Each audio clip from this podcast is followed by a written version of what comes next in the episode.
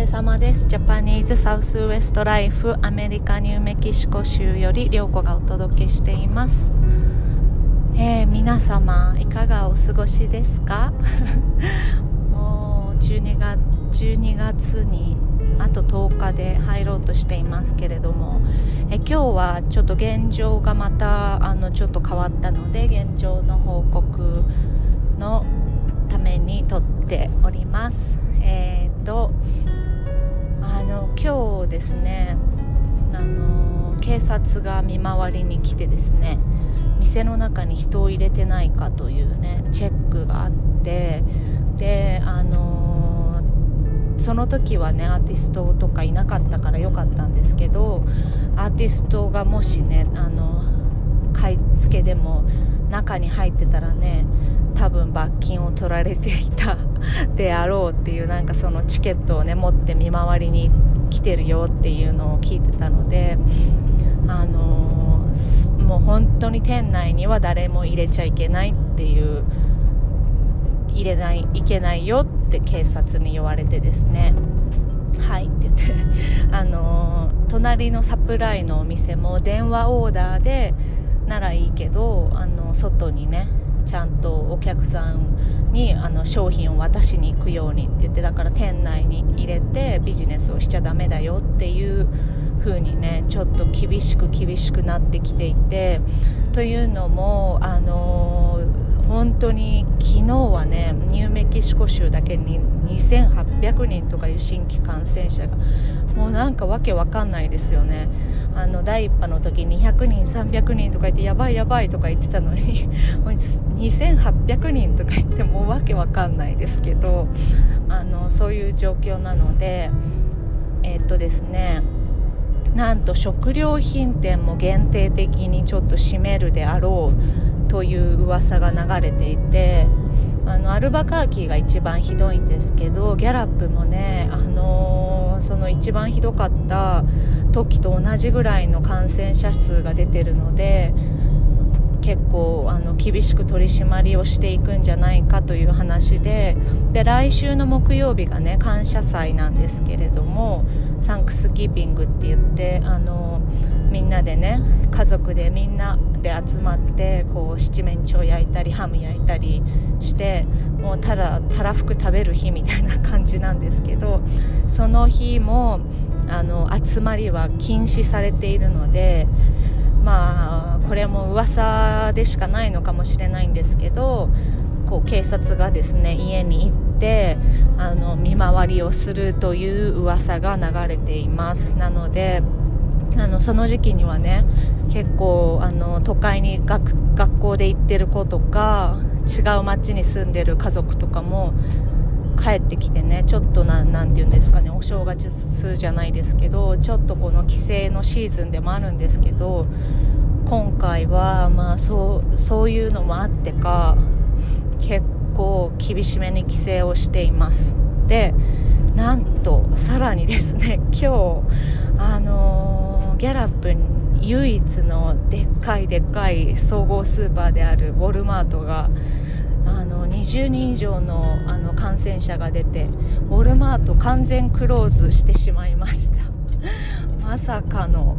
だからまあこういう感じなんだろうなって食料品店が閉まっちゃうっていうのもこういう感じなんだろうなって思って。そう。それでまあなんかこう前回よりその焦りっていうのがやっぱりみんななかったからあのね前回もお話ししたようにこうねまあまあ大丈夫だろうって言って開けてるお店がすごく多かったのであのそれでやっぱ取り締まりも厳しくしてるんだろうなっていう感じでえっ、ー、とね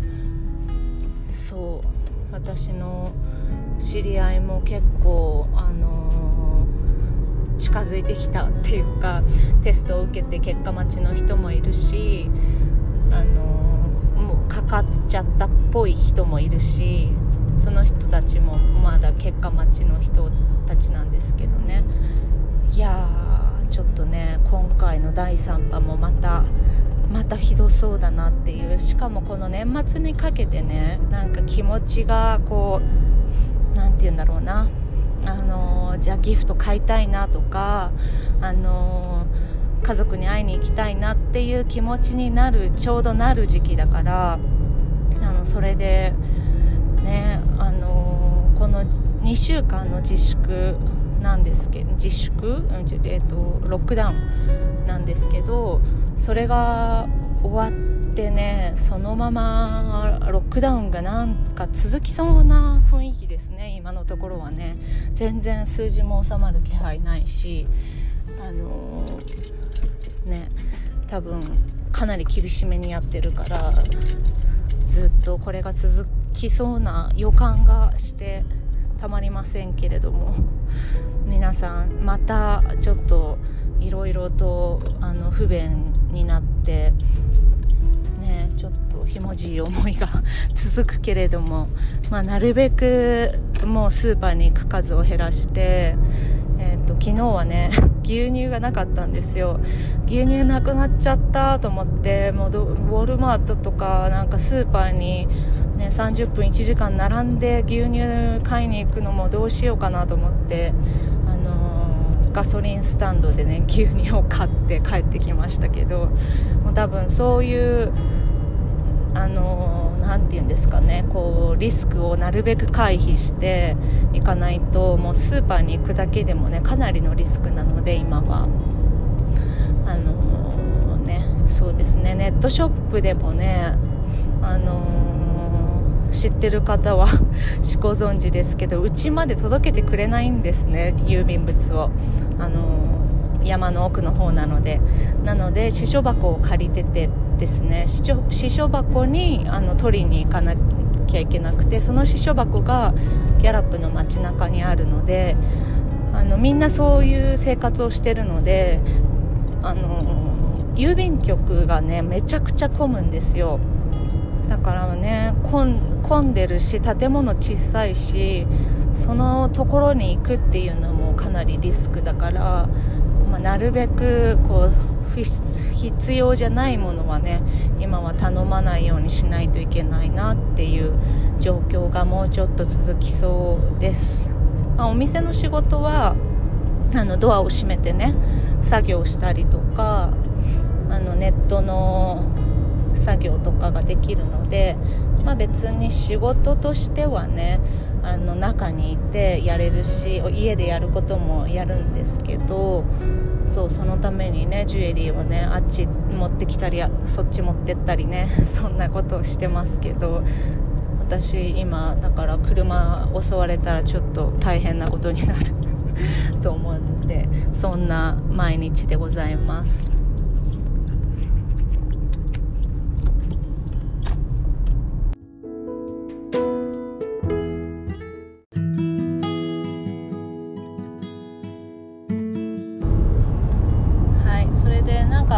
リフォルニアもね、あのロックダウン本格的なロックダウンに入っ